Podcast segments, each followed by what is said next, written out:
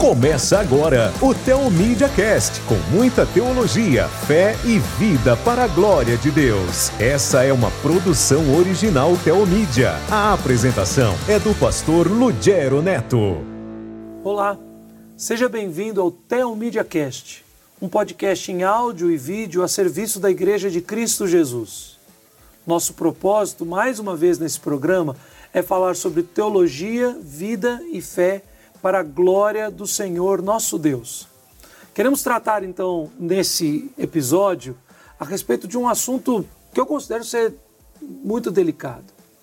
Até em que ponto a nossa liberdade em Cristo de pregar o Evangelho com a verdade em toda a sua extensão pode ser limitado pela intolerância ou pelo pedido que muitas vezes o mundo que está está à nossa volta faz por tolerância. Nós devemos ser religiosamente tolerantes? Nós podemos romper com a autoridade do Estado? O que a Bíblia nos ensina a respeito da liberdade e da autoridade de Cristo na pregação da palavra e na condução do ministério cristão? Para isso, nós recebemos aqui no dia de hoje os nossos, os nossos, né? Porque, mas meus amigos, Felipe Fontes, pastor da Igreja Presbiteriana de Santo Amaro e professor do Centro de Pós-Graduação Andrew Jumper. Felipe, muito obrigado por estar aqui conosco. Cara, muito bom estar com você aqui mais uma vez. É sempre um privilégio poder sentar a essa mesa com você. E agora já dando um spoiler aqui também com o Daniel, que está é. conosco durante essa ocasião. Porque quem está aqui conosco hoje também é o pastor Daniel Justiniano, pastor da Primeira Igreja Presbiteriana de Pirituba, né? e também é professor na área de Direito e Filosofia, meu amigo há muito tempo, e a gente se juntou aqui, três amigos, para falar disso. Três amigos, três pastores da Igreja de Cristo, mas sobre um assunto que é atual e muito difícil de ser tratado. Nós somos chamados a pregar o Evangelho, o Senhor nos capacita para isso, recebemos ordenação da igreja para isso, mas quais são os limites da liberdade no contexto do Estado, da liberdade que nós temos é, com outras pessoas de outras religiões, o que podemos falar, como tratar com aqueles que se sentem ofendidos pela verdade do Evangelho. O Daniel foi quem, no bate-papo é, mais informal, propôs para a gente tratar desse assunto assim, em vários espectros. E eu queria começar fazendo essa pergunta para você, Daniel. Nós temos liberdade para pregar o Evangelho. Existe limite para essa liberdade? Beleza, Neto. Obrigado também pelo convite. Muito bom estar com você, com o Felipe aqui. Antes de responder, situar a, a, a questão, a mostrar a, a, abrangência. Sim. Há muito tempo atrás, né, a mesma questão se verifica. Quando você expressa a sua convicção religiosa, essa convicção ela envolve outros grupos da sociedade, religiosos ou não.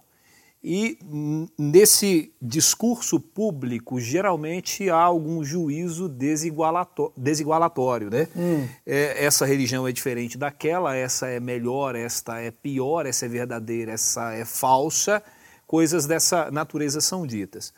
Então, ao longo da história, você tem ah, as restrições que são estabelecidas ou que já foram estabelecidas, por exemplo, é, blasfêmia seria uma forma de qualificar determinado discurso porque ele é ofensivo.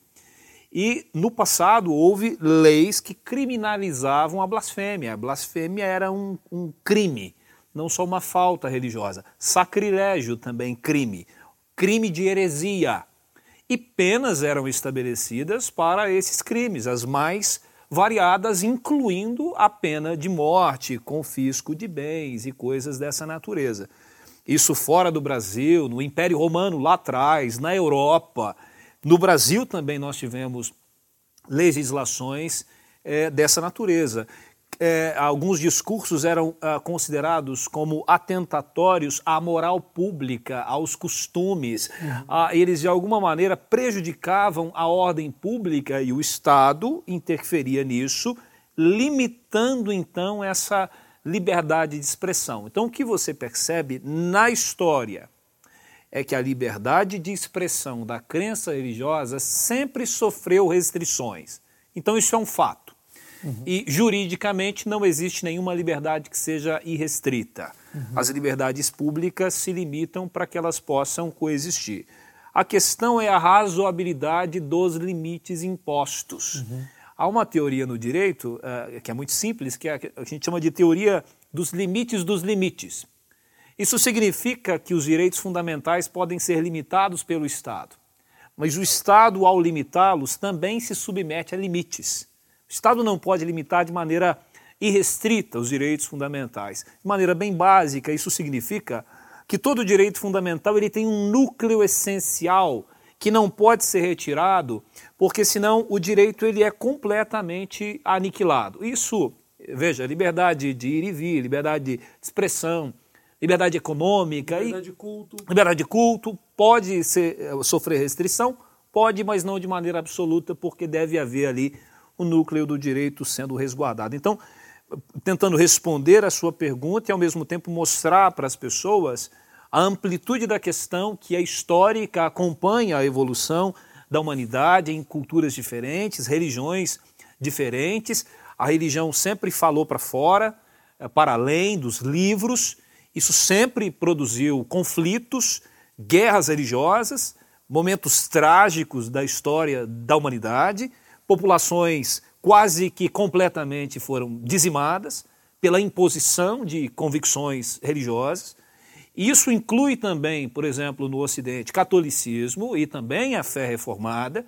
A gente sabe que houve uma Inquisição católica, mas houve também entre os protestantes morte de pessoas por conta da convicção religiosa.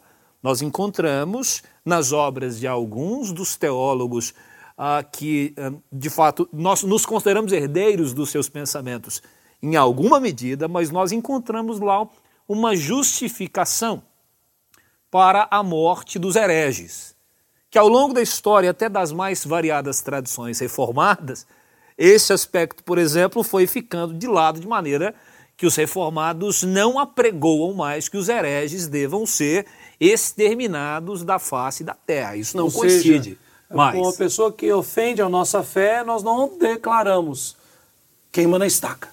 Exatamente. É. Nós não pregamos mais isso. O que historicamente aconteceu dentro de uma história da humanidade como um todo. Sim. E só para agora mostrando atualmente, assim, não necessariamente nos nossos dias, mas para que a gente veja como as questões estão hoje ou vêm no Brasil de um tempo para cá. O pessoal deve se lembrar, em 2005 houve uma grande polêmica envolvendo um livro escrito pelo líder da Igreja Universal do Reino de Deus, orixás e caboclos, deuses ou demônios. Ele faz diversas afirmações muito duras contra as religiões uhum. afro-brasileiras. Uhum. E ah, naquela época isso foi judicializado e o entendimento era que aquilo era afrontoso, que aquilo era discriminatório, que aquele uhum. livro ele não podia circular. Uhum. Na época, a decisão de primeira instância ordenou de fato a retirada de circulação daquele livro. Só que depois, com o andamento do processo, em segunda instância, a decisão de primeira instância foi derrubada e o livro pôde circular. Mas havia declarações muito fortes uhum. é, contra as religiões afro-brasileiras. Um dos julgadores em segunda instância, ele disse que o que estava escrito no livro era a consequência lógica do ensino bíblico.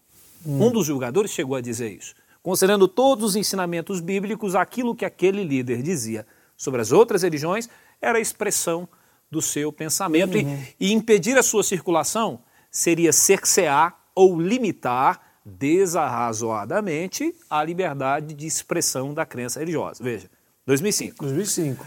Mas a mais recente, 2016, 2017, 2018, chegou ao STF duas questões é, praticamente idênticas.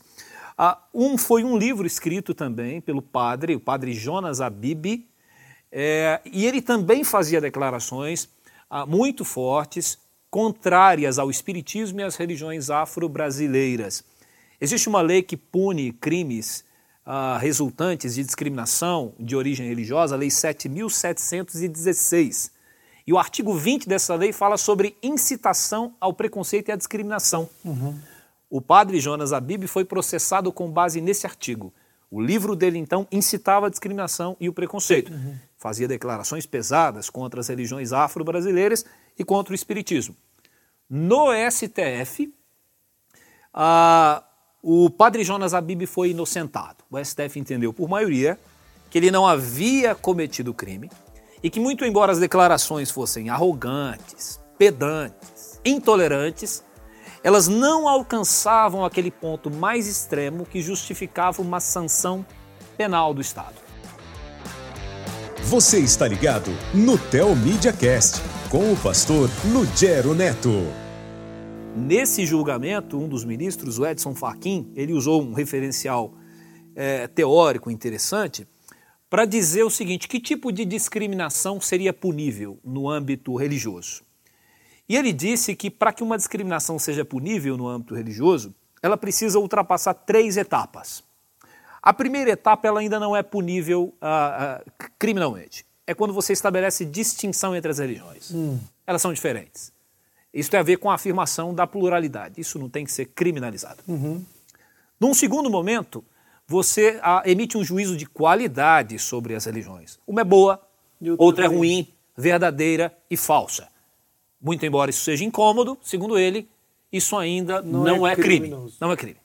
Aí, segundo ele, há uma terceira fase, uma, uma terceira etapa, que aí sim a, a discriminação ela externaliza todos os seus efeitos, que é quando aquele que se considera verdadeiro quer exterminar o falso. Entendi.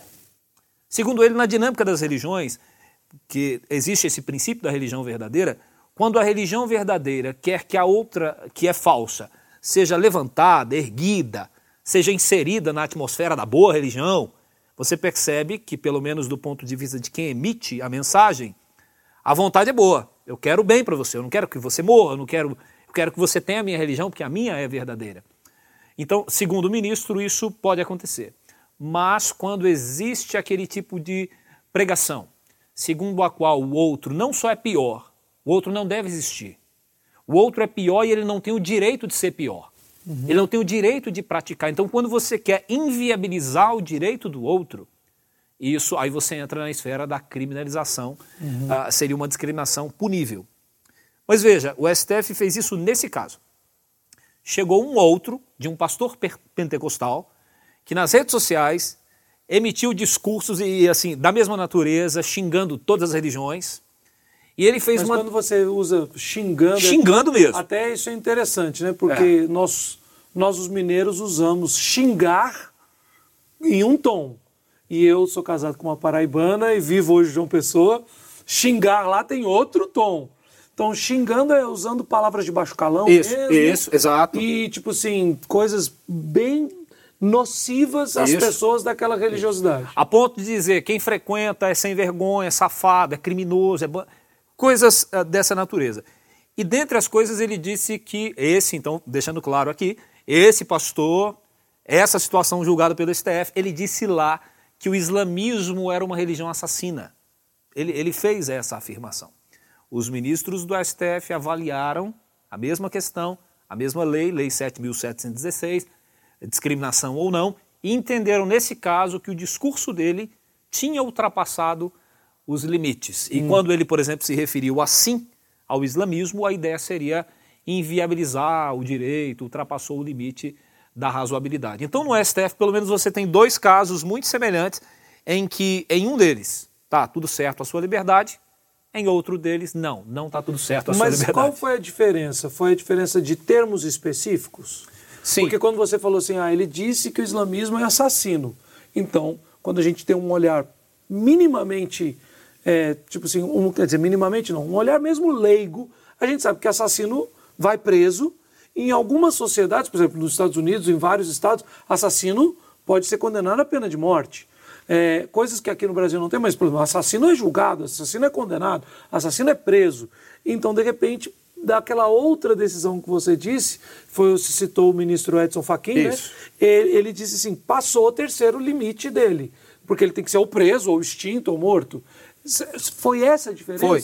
No caso do Jonas Abib, que ele foi inocentado, os ministros até fazem menção que durante o livro dele, que foi um livro que ele escreveu, ele chega a dizer coisas boas sobre os pais de santo, no sentido de que ah, não, não é que a pessoa é uma pessoa má, ruim, é, não é isso.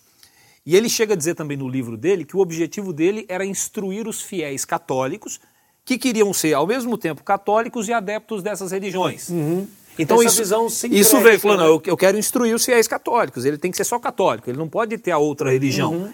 É claro que a outra religião é falsa, é mentirosa, e ele faz esse tipo de coisa. Agora, na outra, o outro pastor, principalmente essa afirmação sobre o islamismo foi recorrente. Ele fez uh, uh, várias acusações contra diversas denominações, uhum. mas o peso dessa declaração, e não só considerando o STF, Tribunal Europeu também de Direitos Humanos, e a questão da islamofobia. Você percebe que isso foi tomado como, uh, de fato, essa fala ultrapassou os limites, e ele deixa claro em várias partes da, da fala dele, porque ele fala de contra a Assembleia de Deus, igrejas reformadas. Ele fala mais de uma vez que a ideia é que esse povo não tinha que existir. Então, o conjunto da obra, quando você lê, você percebe assim, então, ele não estava só falando da fé. De algum modo, ele está querendo criar um cenário segundo o qual aqui seria melhor que as outras não existissem. Mas uhum. eu percebo, então, para sintetizar aqui, a expressão comedimento de linguagem. Uhum. Acho que para nós e para qualquer outra pessoa que, seja, que vá nos ouvir, a, a ideia é, olha, atualmente, considerando parâmetros jurídicos do STF, um limite uh, que você deve observar ao manifestar o pensamento é o comedimento da linguagem. Usando uma expressão bíblica para isso, linguagem sadia e irrepreensível uhum. para que o inimigo não tenha com que nos acusar. Oh, fantástico. Eu estava pensando até, quando você falou isso, você citou mais esse texto, mas eu já estava com aquela nossa identidade cristã de falar a verdade em amor.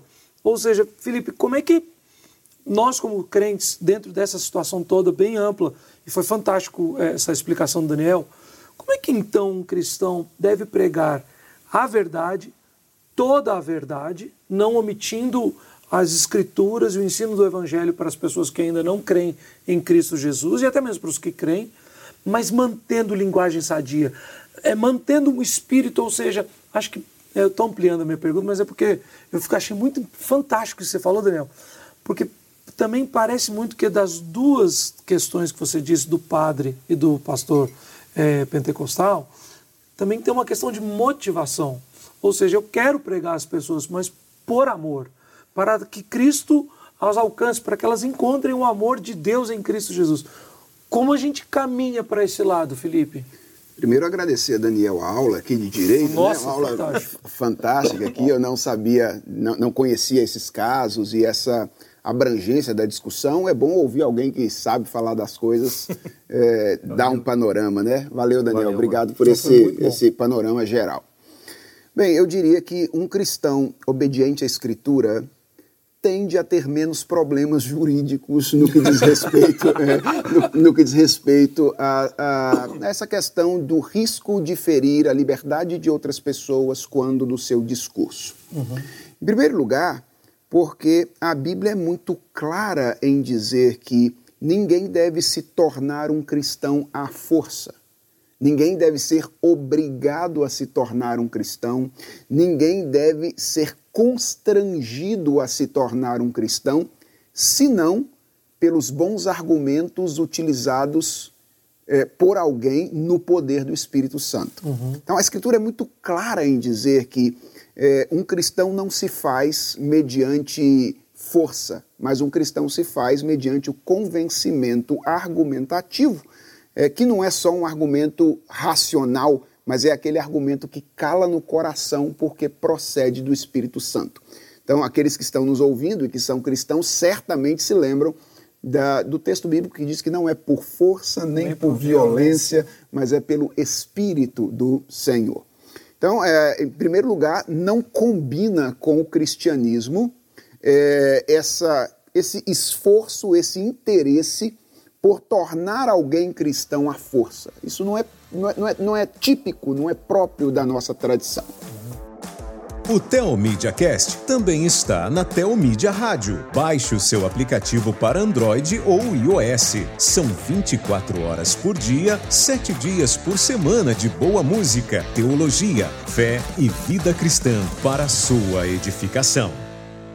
É claro, e eu fiquei muito feliz quando o Daniel apresentou ali a, aquela ordem, não é, de uhum. ali, e inclusive ele mencionou que é, há um entendimento jurídico de que você pode e é, com liberdade argumentar em favor da superioridade da sua religião em relação à religião de alguém, se isso é feito de boa vontade, com o interesse é, resguardando a liberdade, não é, de quem te ouve, é, dando a ela o direito ou não de aderir à sua argumentação. Mas baseado na intenção de elevar a pessoa, isso, dar melhor. Eu achei muito interessante. Ou seja, isso. o que é a base do cristianismo? Por amor ao próximo. Isso. E, então, é, o, o cristão tem esse, esse objetivo e este chamado, não é?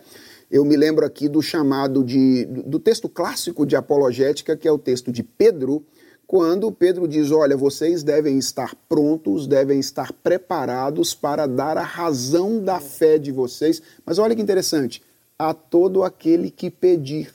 Veja como é que a liberdade do outro está de alguma forma resguardada aqui.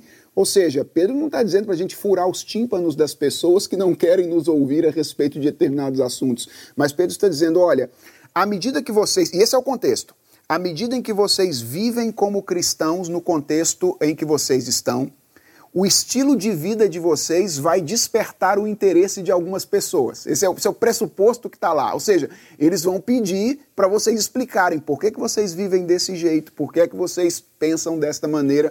No contexto ali de 1 Pedro também, né, Felipe? Não é meramente uma visão que às vezes a gente, os crentes têm equivocada de ser bonzinho. É, ele está falando sobre pessoas que estão sendo perseguidas, maltratadas, escravizadas por causa da sua fé Sim. e porque amam a Cristo e têm a esperança da vinda de Cristo, eles permanecem no Sim. amor a Cristo e no sustento mútuo, Sim. independente. Então isso vai fazer com que as pessoas pensem, como como é que essa pessoa Isso. vai continuar nisso? Então elas têm que estar é, prontas. E veja, é razão da esperança. É porque essa é a ideia mesmo. Assim, a minha expectativa estimula o meu modo de vida no presente. Uhum. Então, as pessoas vão perguntar: olha, por que você vive desse jeito? E vocês têm que estar prontos, preparados para fazer isso. Uhum. Mas o que me chama a atenção é que Pedro, ele não diz apenas o que nós devemos fazer, mas ele diz como nós devemos fazer. E ele diz que a gente deve fazer isso com mansidão e boa consciência. São duas expressões que Pedro coloca lá. Boa consciência tem a ver com isso que você levantou antes, que é a questão de uma motivação verdadeira. Ou seja, eu de fato anuncio a minha religião, não com o interesse de que ela seja hegemônica, mas com o interesse de que as pessoas que forem alcançadas pela minha argumentação experimentem aquilo que eu, como cristão, experimentei. Então há essa, essa boa intenção com respeito ao outro quando você faz essa apresentação. Mas olha que Pedro não diz apenas de boa consciência, não fala apenas de uma dimensão interna porque isso, isso não é muito avaliável, né? Assim, é claro, as dimensões elas, elas acabam sendo manifestas mas é, você sabe que frequentemente a gente usa as nossas motivações para tentar nos desculpar, né? Ah, a gente é. fa faz uma coisa assim externamente meio, meio ruim, mas diz, foi com a melhor das intenções. Por quê? Eu, te dei uma canelada, mas não foi de má fé. Isso, é, porque a gente sabe que motivação é alguma coisa que é, entre o externo e o interno existe uma distância. Uhum. Mas Pedro não fala apenas do interno, ele diz com mansidão. Então veja, é com as melhores palavras, as palavras escolhidas de maneira adequada, que não firam as pessoas. Então, a gentileza no trato é típica ou deve ser típica de um cristão quando ele está defendendo a sua fé ou apresentando a sua fé às outras pessoas. Eu me lembro sempre, e eu termino aqui essa primeira fala, de uma expressão que o Alistair McGrath tem naquele livro Apologética Pura e Simples, que quase não é um plágio declarado do cristianismo puro e simples do C.S. Lewis, né? Uh, então, Apologética Pura e Simples, e ele diz assim, é, que o cristianismo ele, ele deve ofender as pessoas única e exclusivamente pelo seu conteúdo intrínseco. Ou seja, se o cristianismo tiver que ofender as pessoas, e lamentavelmente às vezes o cristianismo ofende, ofende pelo que ele é, O McGrath diz que seja única e exclusivamente pelo que ele diz e não pela maneira como ele é apresentado. Então, nós precisamos nos esforçar para que a nossa apresentação da fé cristã seja a mais gentil possível, a menos ofensiva possível, uhum. embora o evangelho tenha um conteúdo intrínseco. É porque... E às vezes o conteúdo intrínseco dele será ofensivo para algumas pessoas, apesar do esforço que a gente faça para. É, é porque é simples. Quando a gente fala de ofender pessoas, e nós estamos falando, na verdade, em pregar o evangelho por amor, falar a verdade em amor. Nós estamos sempre adornando com, adjetivando com amor, ok? Mas quando nós falamos sobre a pregação do evangelho, ela perpassa por toda a escritura. E ali você tem, por exemplo, Efésios capítulo 2, dizendo que nós éramos como eles, que hoje vivem debaixo do governo do príncipe da potestade do ar. Ou seja, o texto está deixando muito claro que aqueles que não estão em Cristo, não foram salvos pela graça da cruz, estão debaixo do governo do diabo. E ninguém gosta de ouvir dizer assim, ó, só porque eu não tenho a sua fé, a sua religiosidade, então você está dizendo que eu sou, eu sou, eu sou servo do diabo? E o texto é claro quanto a isso. Em outros momentos, a gente está falando, em Romanos capítulo 1, né, que ele fala assim que as pessoas que têm um pleno conhecimento da existência de Deus, elas não têm desculpa para dizer que Deus não existe, porque está plenamente revelado na criação, mas elas querem sufocar a verdade por causa da maldade do seu coração. E ainda fala das implicações disso, que mostra ah, explicitamente na conduta moral das pessoas, nas escolhas de vida. E essas escolhas, para muitos hoje, não são morais meramente, são contextos afetivos. Eu escolho me enxergar como tal, amar quem eu quiser, do jeito que eu quiser, a hora que eu quiser.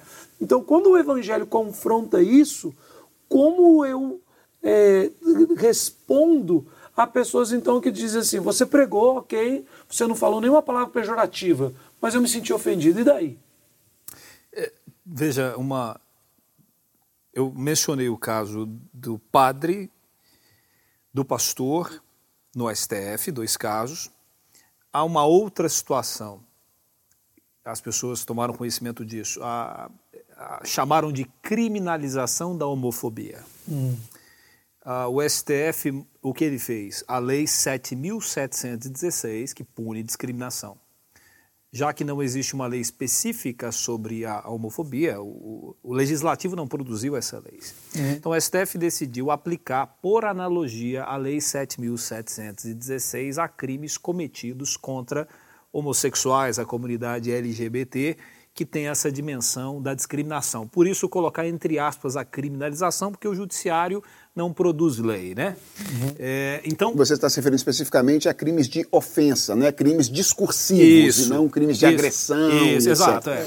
Aí nessa ação o que a, os ministros deixaram claro que criminalizar a homofobia não significava criminalizar a pregação religiosa contrária.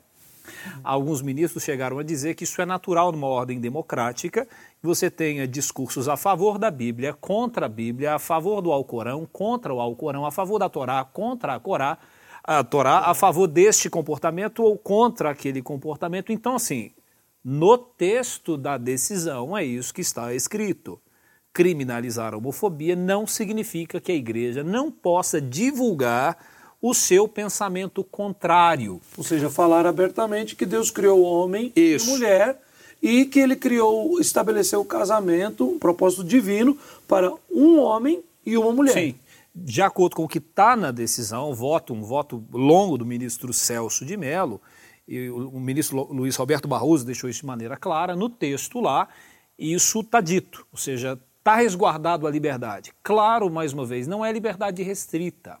Não é falar sobre isso de qualquer jeito, não é falar uhum. sobre isso sem o comedimento de linguagem, ah, o que o Felipe mencionou aqui. Então não significa, o STF diz que a gente pode falar e a igreja vai lá agora e fala de qualquer maneira e vai dizer que não há crime nisso. Então é possível que alguém, ao tratar desse assunto uh, publicamente, mesmo sendo um cristão sincero, ultrapasse sim os limites e desagrade a Deus e cometa um crime. Isso é possível. Mas também é possível que uma pessoa sendo sincera, falando em amor, alguém que ouve se, se sente ofendido, porque Sim. nós vivemos num mundo onde não existiu o objeto absoluto, a verdade absoluta. Sim. É o subjetivo. O objeto são o que eu entendo e interpreto com os meus próprios Mas olhos. aí, nesse caso, Daniel pode me corrigir se eu estiver errado, o esforço do jurista é julgar o fato e, de alguma forma, até onde é possível, desvencilhar o fato do estado subjetivo das pessoas Sim. envolvidas naquela uhum. ocasião. Então, o direito precisa, tal, é, Daniel pode me corrigir se estiver errado, precisa encontrar caminhos para se desvencilhar desse estado subjetivo das pessoas e, de alguma forma, encontrar critérios, como ele levantou ali aqueles três elementos, para dizer o que é um discurso desta natureza, o que é de outra natureza. É isso, Daniel? Sim, é, exatamente. Você está ligado no Tel Media Cast. Siga-nos no YouTube, Instagram, Facebook e Twitter. Nesse caso, por exemplo, a ideia, eh, você não, porque o que, é mais, o que mais a gente gostaria de ter juridicamente seria uma previsibilidade e uma segurança jurídica. A gente não quer descobrir depois que agiu que aquilo foi crime, né? Uhum. A ideia do, da a ordem jurídica é construída de maneira Ou seja, diferente. Você está preso e diz assim, eu não sabia. É, exato. Não há crime sem uma lei anterior que defina, nem uma pena sem que ela seja previamente combinada, né? Uhum. Mas em relação a esses temas que estão associados principalmente a princípios, né, a normas generalíssimas e tal, você vai ter um juízo assim mais caso a caso, uma coisa mais casuística mesmo, caso concreto, caso concreto, porque você vai avaliar no caso concreto se houve extrapolação ou não. Uhum. Nesse caso, você vai avaliar a jurisprudência, que são decisões reiteradas, decisões no mesmo sentido ou não, ou precedentes, né, decisões sobre determinados temas. E aí você observa isso e verifica, então, a Suprema Corte tem decidido em qual direção majoritariamente. Então você observa isso e, por analogia, você constrói, que é o que eu tenho tentado fazer. Então, olha, você não tem previsibilidade total, garantida, de maneira que eu te, eu te garanta que em qualquer circunstância que você fizer isso não vai ser crime. Mas, por isso que eu disse hoje, eu resumiria nessa seguinte expressão: comedimento de linguagem, hoje, é uma coisa é necessária. E eu vejo que não só juridicamente, isso faz parte da nossa convicção uhum. religiosa. Né? Então, isso precisa guiar. E outra coisa, eu sempre tenho dito também para alguns colegas, né? Falou, olha, você precisa, nos seus discursos, algumas coisas não podem ser ditas de maneira muito crua, direta, sem uma introdução, sem pontuar alguma coisa, sem dizer o que você não quer dizer. Sabe? Uhum, é, uhum. Você precisa dizer, olha, não quero dizer isso, não é isso, não é isso, respeito isso, respeito isso. Minha convicção é, e não é minha, é de um livro sagrado, a Bíblia, é isso que diz, texto tal. Qual a minha intenção ao dizer isso? Uhum. É porque tem isso também, porque às vezes você pode estar certinho, mas a sua intenção, e não aqui do ponto de vista da consciência, do que está do lado de fora, porque você vai perceber que às vezes a intenção é criar, por exemplo, um caos. Uhum.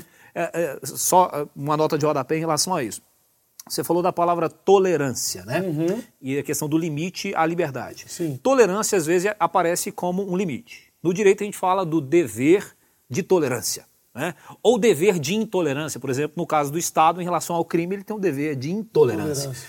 Esse dever de tolerância, ou a discussão sobre a tolerância, é uma discussão histórica. Né? Você tem um histórico debate toleracionista que envolve Thomas More, é, John Locke e outros, o Stuart Mill, Voltaire e tal.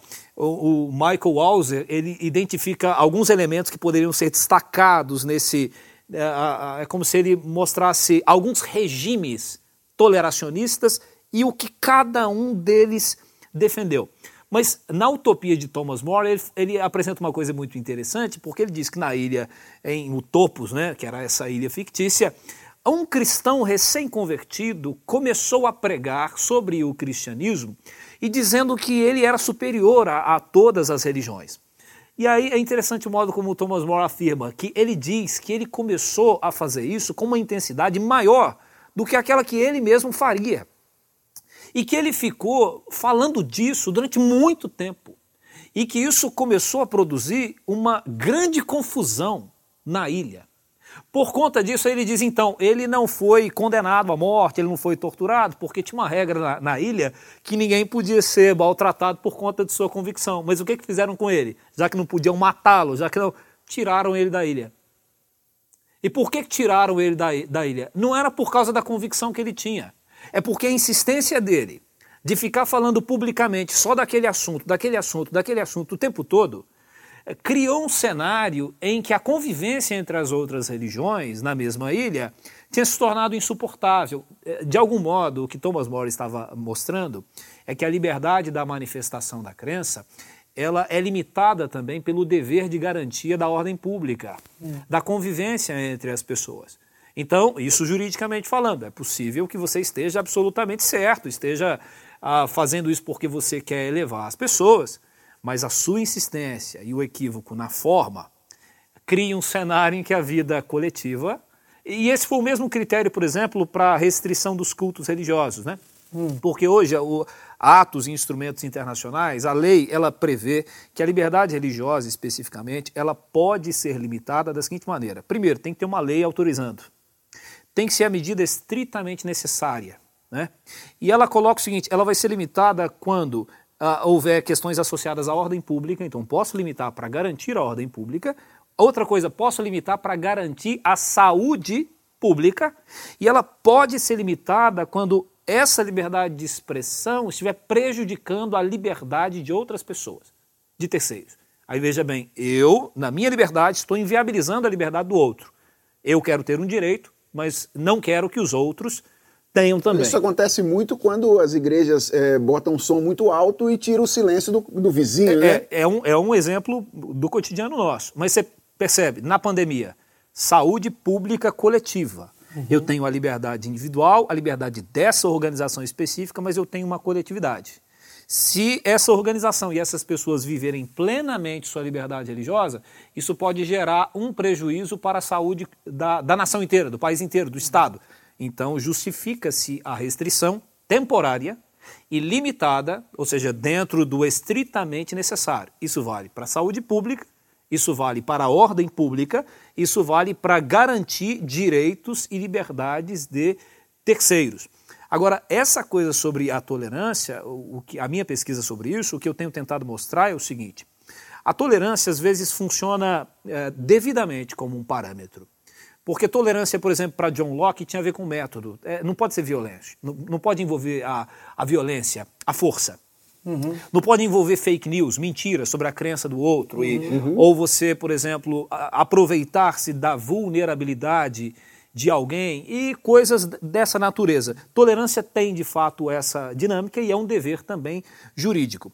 Mas, às vezes, aquele que quer impor o, deba ou, ou quer impor o limite da tolerância o impõe de maneira equivocada.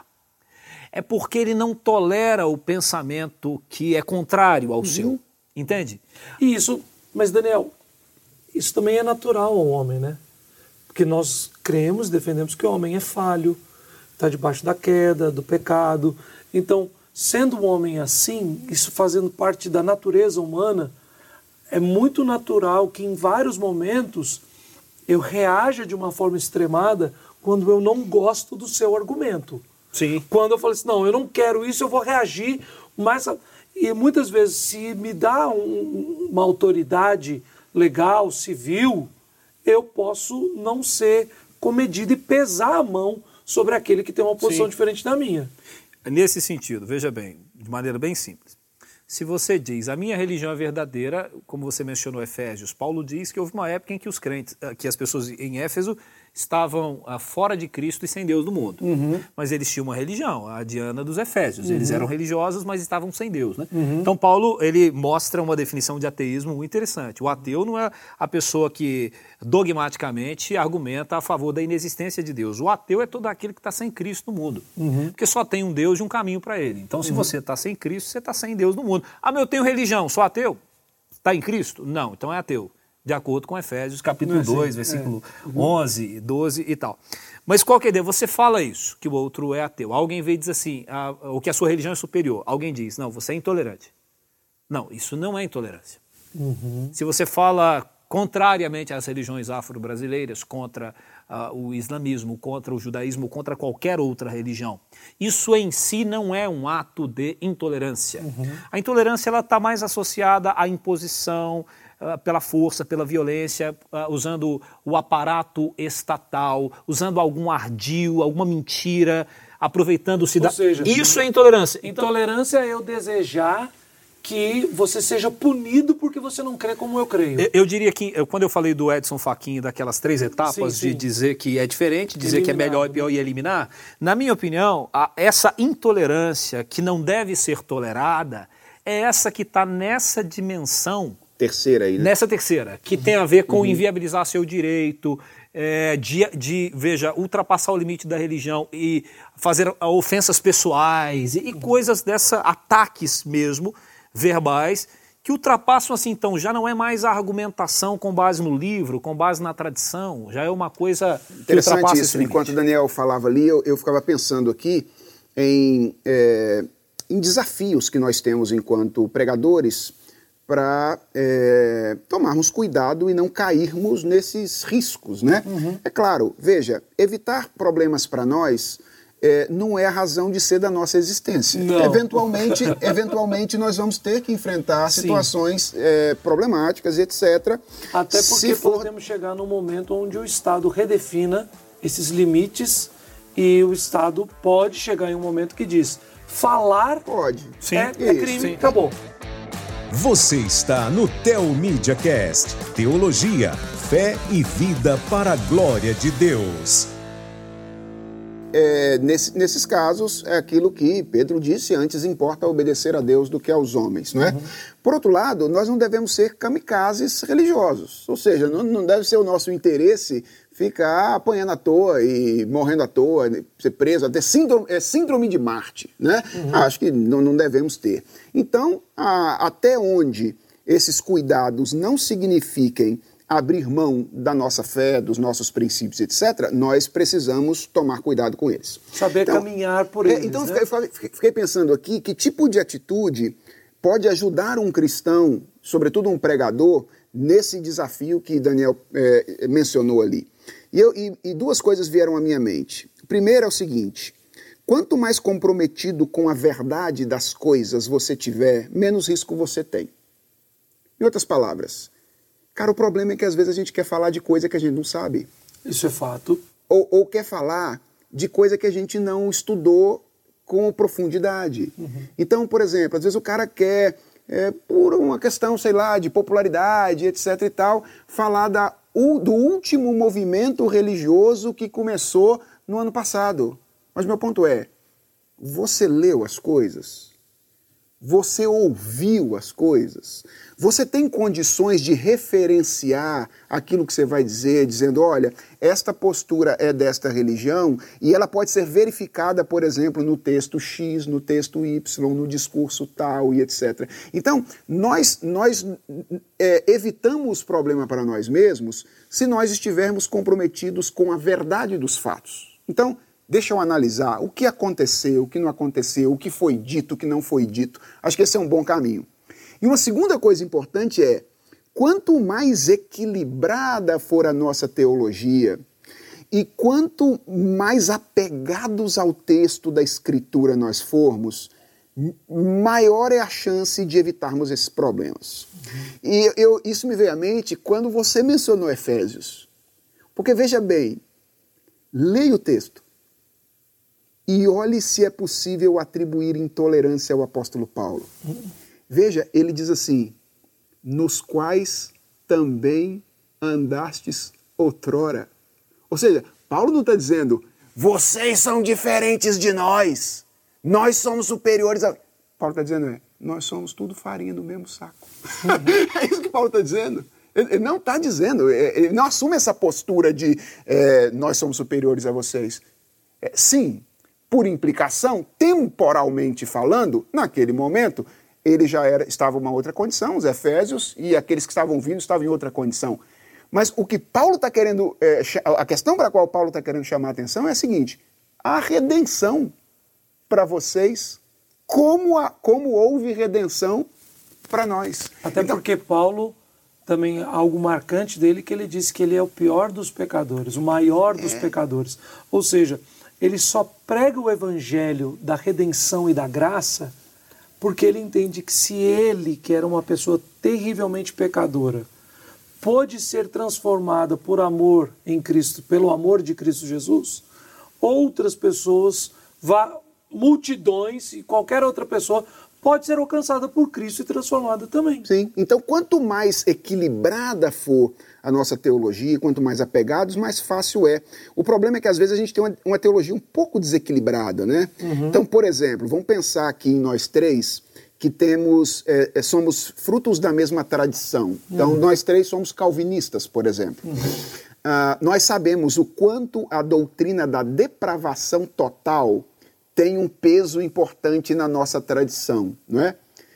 Mas, cara, às vezes a gente fala sobre o homem é, e enfatizando a doutrina da depravação total como se ela fosse a única verdade bíblica sobre o ser humano. Esquecemos que nós fomos criados Exato. à imagem e semelhança Nós esquecemos, Deus. por exemplo, a questão da dignidade inerente da, da criatura humana, etc. Então, quanto mais equilibrada for a nossa teologia, maior é a chance da gente evitar problema na e hora de, de comunicar. E a fim de que ela seja equilibrada, ela precisa ser profundamente bíblica. Bíblica, é. Ou seja, antes, o maior desafio de um pregador é, antes de ler bem o texto que ele vai pregar domingo que vem, é ele conhecer a Bíblia de tal forma que ela lhe é prazerosa, Sim. natural, que as, os seus argumentos fluem das Escrituras. Eu fico fascinado, eu tenho uma admiração muito grande por alguns pastores que eu conheci ao longo da, da vida, e um pastor que foi muito importante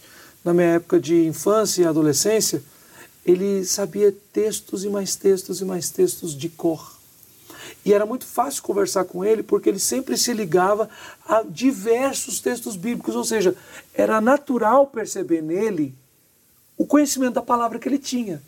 A, que para ele ler a Bíblia e conhecer a Bíblia é algo tão natural que fluía em todas as suas conversas, Sim. né? É. E uma outra coisa que me veio à mente, e eu queria até é, ver se Daniel concorda comigo nesse particular, é que talvez uma dica muito prática para pregadores seja o seguinte, seja a seguinte, quando você for tratar de uma questão polêmica, por exemplo, em um sermão, etc. E hoje nós temos esse problema que é tudo hoje é gravado e vai para vai a internet o tempo inteiro, então as além pessoas já têm tudo, acesso. Além disso, tudo é polêmico, né? É, e é, também tem a isso. A gente vive é. num mundo que tudo vira Não, polêmica. mas a gente sabe que existem algumas coisas são que, que, são mais. Por exemplo, delicadas. dificilmente alguém vai processar você porque você chamou ele de ateu. Uhum. Dificilmente. Pode acontecer. Uhum. Agora, se você mexer com a questão, por exemplo, relacionada à sexualidade, a essas questões, tal, aí você tem um terreno mais, é, mais perigoso.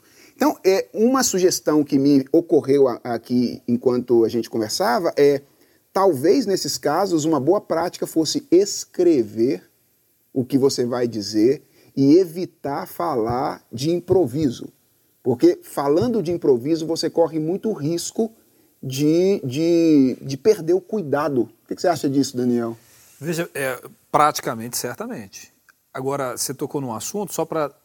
Uma das questões nesse universo todo, veja bem, de, de permanecer nos limites da escritura. O livro que eu mencionei do Edir Macedo, 2005, quando ele vai fazer menção às religiões minoritárias, religiões afro-brasileiras, as acusações que ele faz, algumas não estão em nenhum lugar na Bíblia.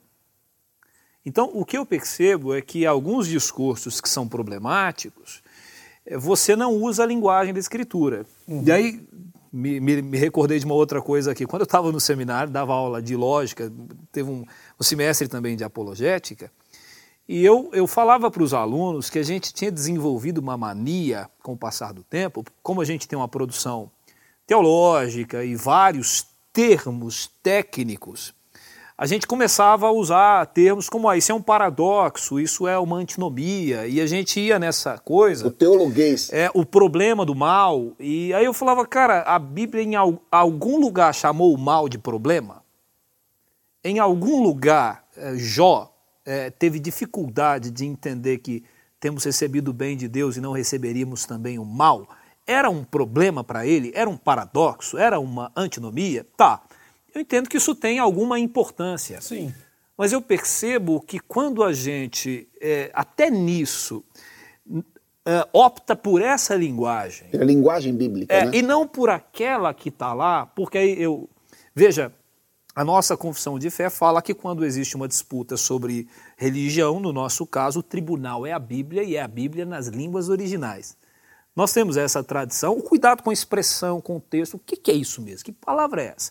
Uhum. A gente vai, sabe, dizer de onde você tirou. É muito importante você dizer nesse sentido, falar, olha, é, o, o que eu estou dizendo é o que já há muito tempo é dito e foi escrito neste livro produzido há tanto tempo.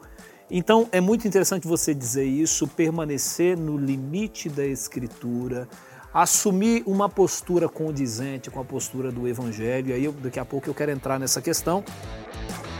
Teomídia Cast, teologia, fé e vida para a glória de Deus. Quando eu olho para a escritura, já que veja bem, ah, existem parâmetros jurídicos? Existem. Você está no Brasil, os parâmetros brasileiros atualmente são esses, podem mudar.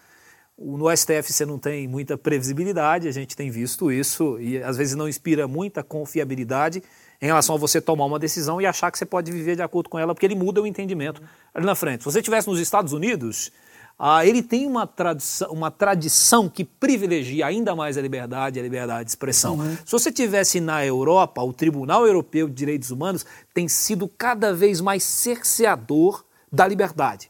Ela, ela está sendo cada vez mais restringida por conta de várias tradições que convivem ali naquela região. Então, considere o parâmetro jurídico não como verdade dogmática. Uhum. Não ignore. Aí a gente vai para aquilo que nos é caro, tá? Então eu tenho eu vou comunicar, eu tenho que olhar para a Bíblia. Então eu vou olhar para onde? Ah, você tem que olhar, é uma unidade. Então olha para o Antigo Testamento, como é que os, como é que os profetas comunicavam. Aí você olha e fala, rapaz, mas tinha, tinha uns profetas lá que. Bravo, né? É, o negócio era complicado. Se eu fizer isso hoje, o que, que vai dar? Por exemplo, se eu fizer igual Elias, zombando dos profetas de Baal, deve dar algum problema hoje. Eu não posso zombar do profeta de Baal. Mas você vai conseguir extrair dali princípios, muito embora seja outro contexto, outro episódio, há princípios que você pode extrair, jamais isoladamente. Vá para o Novo Testamento e observe Jesus. Como Jesus se comunicava? Aí você vai olhar e falar, Ih, rapaz, também tinha hora que Jesus usava umas expressões como raça de víboras, sepulturas invisíveis. Né? Eu posso usar as mesmas expressões que Jesus usava, exatamente no meu contexto? como os apóstolos também comunicaram. Aí você vai pensar no apóstolo Paulo, a, a menção que ele faz a Alexandre o Latoeiro, a Emineu e Fileto, a linguagem deles corrói como câncer uhum. e coisas. Então você percebe Paulo usando também palavras mais duras. Mas aí, Flá, então não conseguimos chegar num, num padrão. Parece que não dá para identificar uma única postura, uma postura mais dura ou mais misericordiosa, comedimento de linguagem ou não, com base na Escritura, aí você vai para Atos capítulo 17, Paulo em Atenas, porque aí parece haver ali alguma coisa que lance mais luz para a gente. É, ninguém questionaria que a, a atitude de Paulo em Atenas seja ou possa ser para nós hoje um padrão razoável de comunicação da verdade de Deus a pessoas que não creem como a gente, cujas práticas nós não concordamos. Ele viu a idolatria dominante, perturbou ele, mas ele não chutou nenhuma imagem, ele não ah, fez nenhum xingamento pessoal. Uhum. Alguém até disse né, que Paulo, ele, no seu ministério, às vezes ele tinha duas abordagens. Uma era, ele lidava com pessoas que tinham a Bíblia na mão, e lidava com pessoas que não tinham a Bíblia na mão. Com os judeus, eles tinham a escritura. Com os gentios, uhum. você percebe que tudo que Paulo fala é bíblico. Todo o conteúdo da fala dele, você reconhece o conhecimento bíblico, muito embora ele não esteja citando diretamente, dizendo está aqui o endereço, e ao final ele fala de condenação, ele fala de arrependimento, ele fala de Jesus, ele, ele, ele, ele faz tudo aquilo que ele tinha que falar. A verdade foi dita, as pessoas ouviram, alguns acreditam, outros não, e aí foi o que o Felipe falou. Você diria que ele foi intolerante? O STF brasileiro, né? Diria que Paulo foi. Eu diria, no Brasil, aquela abordagem assim, de, de forma geral, não seria criminalizada. Entendo que seria pelo um parâmetro. Que, pelo histórico que nós temos até hoje. Até agora. Né? Mas eu acho que, no final das contas, chegando a um ponto também daquilo que tudo que a gente falou, a gente precisa ter consciência do, de onde estamos pisando. Ter entendimento da lei que nos cerca. Até porque os pastores da igreja, eles são líderes do rebanho de Deus. E não é que a gente tem necessidade de ler o jornal todos os dias, saber todos os assuntos e ter outras matérias. Mas o entendimento é, das coisas que nos, estão ao nosso redor é importantíssimo. Mas, além de tudo, é a condução da palavra e a iluminação do Espírito Santo para saber falar aquilo que Cristo quer falar à sua igreja em todo e qualquer momento. Andando dessa forma, é, mesmo aí chega naquele ponto, mesmo que os governos queiram nos cercear, aí o Senhor estará nos conduzindo. Acho que a paz do nosso coração é olhando para tudo, observando todas as coisas, absorvendo aquilo que convém, é continuar dependentes do Espírito Santo. Isso quer dizer, é não também ceder à cólera do coração quando eu disse anteriormente que alguém poderia julgar porque não gostava do nosso assunto. Ou, mas quando muitas vezes nós, pastores, a gente vê um assunto que mesmo que seja grave, ofensivo, a gente também quer responder no mesmo tom. E acho que uma pergunta também muito importante não é será que o STF julgaria o que Paulo está dizendo? Mas é, será que Cristo e o Espírito de Deus nos está conduzindo a responder esse assunto neste tom? Será que a gente deve dar, é, pagar o mal com o mal? E a Bíblia, Sim. eu acho que a Bíblia nos orienta que não. Sim.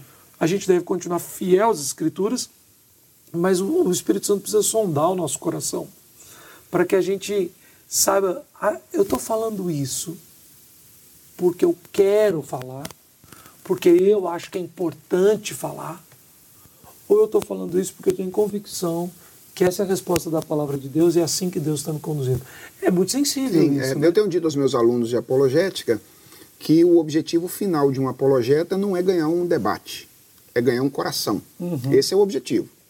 E às vezes, para ganhar um coração, você tem que perder debate. é. É, às vezes você tem que perder um debate. Às vezes, para manter a sua voz ativa e sendo ouvida durante mais algum tempo, vale a pena parecer que eu perdi um debate aqui, ou perdi um debate aqui, para manter a voz ativa funcionando ali. Então, eu acho que é, é uma questão mesmo de, de, de ciência do chamado noção do que você está fazendo. Às vezes a gente está brigando por nós mesmos e não brigando por, por Deus, uhum. embora na prática a gente diga o contrário, uhum. né? É, o que está acontecendo não é bem aquilo.